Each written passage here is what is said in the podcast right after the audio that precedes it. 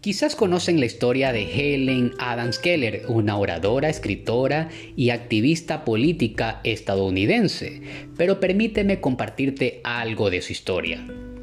Antes de cumplir los dos años, sufrió una enfermedad que la dejó ciega y sordomuda. Se encontraba en una zanja profunda, oscura e incomunicada de las personas que la rodeaban. No recibía ninguna imagen ni sonidos del mundo a su alrededor. Varios años antes de que naciera Helen Keller, una niñita llamada Anita fue internada en una institución para enfermos mentales cerca de Boston. En esa época no había tratamientos para gente tan demente como Anita. Por eso la pusieron en el sótano del edificio, le daban de comer y la vestían y la dejaban en la jaula del sótano. Una anciana y bondadosa enfermera creía que todas las criaturas de Dios necesitan ayuda y respeto.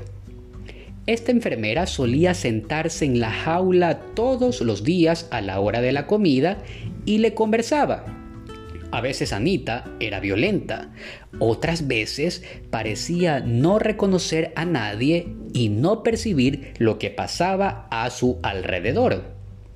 Cierto día, la enfermera le trajo pastelitos de chocolate y los dejó en la jaula de Anita. Al día siguiente habían desaparecido.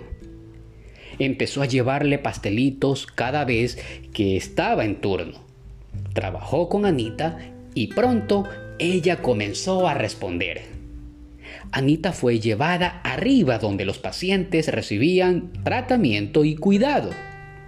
Pasados unos años fue dada de alta. Le dijeron que podía irse a casa. Pero Anita decidió que esa institución significaba tanto para ella que se quedaría para ayudar a otros se puso a estudiar enfermería.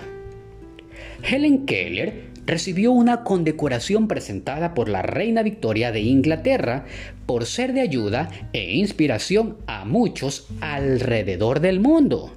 Helen Keller había llegado a ser la persona más sensible, interesada en la suerte de los demás y servicial que este mundo jamás haya conocido en aquel entonces.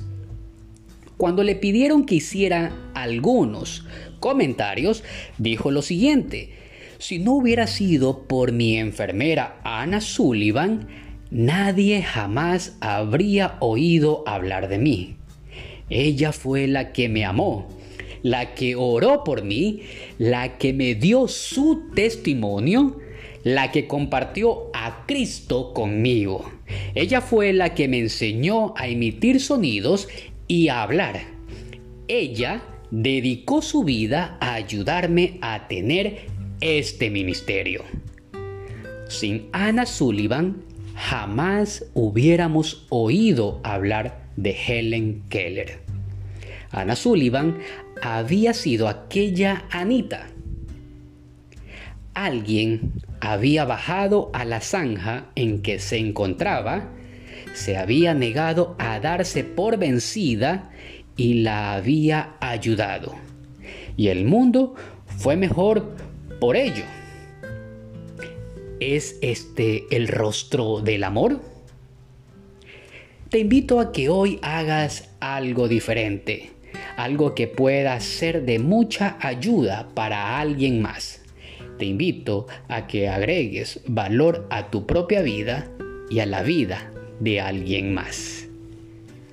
Gracias por escuchar de este podcast. Me despido no sin antes desearte no te vaya bien, sino excelente en tu diario vivir. Hasta la próxima.